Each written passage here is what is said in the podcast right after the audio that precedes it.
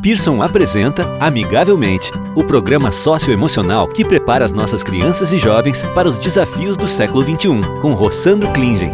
Olá, estamos aqui com o palestrante, escritor e psicólogo Rossandro Klingen e vamos continuar nossa conversa sobre educação socioemocional. Nesse episódio, iremos falar sobre a relação entre as práticas pedagógicas e o desenvolvimento das habilidades socioemocionais. Rossandro, explica pra gente como deve funcionar essa relação.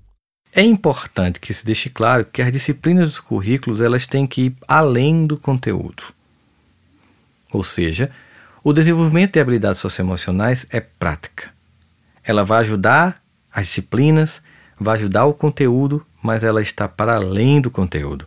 Por isso, ela precisa ser desenvolvida em trabalhos em grupo, porque eu preciso testar entre os alunos no contexto da sala de aula, depois na escola, na família e na comunidade, como essas habilidades se desenvolvem, de que modo nós podemos encontrar entraves que vai dificultar o desenvolvimento de tais habilidades, no contexto particular de uma turma ou de uma escola, de um modo geral, de uma comunidade, o que tem sido mais difícil desenvolver, por exemplo, possa ser que você esteja num lugar em que a habilidade mais necessária seja a capacidade de evitar que o aluno desenvolva bullying um com o outro, ser empático, ser solidário.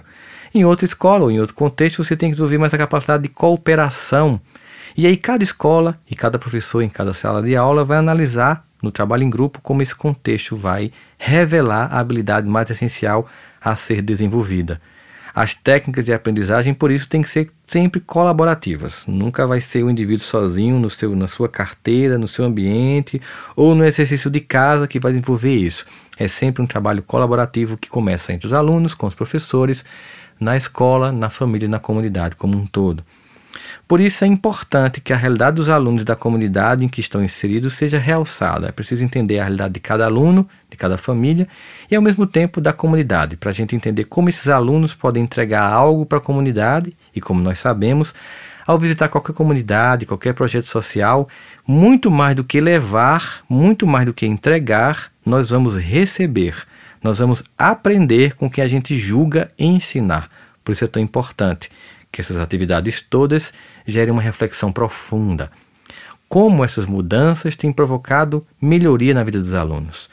Como essa interação na comunidade tem acrescentado na experiência de vida de cada aluno.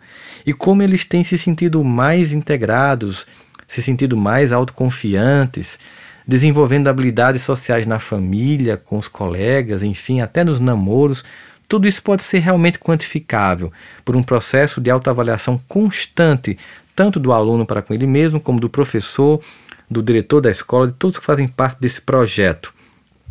Sempre levando em consideração que tudo tem que ser feito de forma transversal para que esse projeto seja de forma eficiente.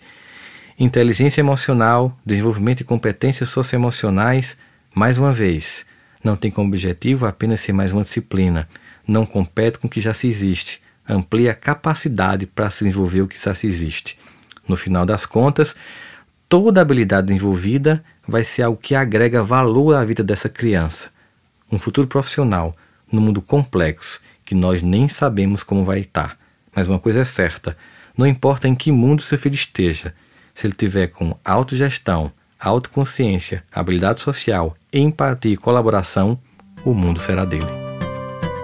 Você acabou de ouvir Amigavelmente, com Rossandro Klingen. Para saber mais, acesse www.amigavelmente.com.br.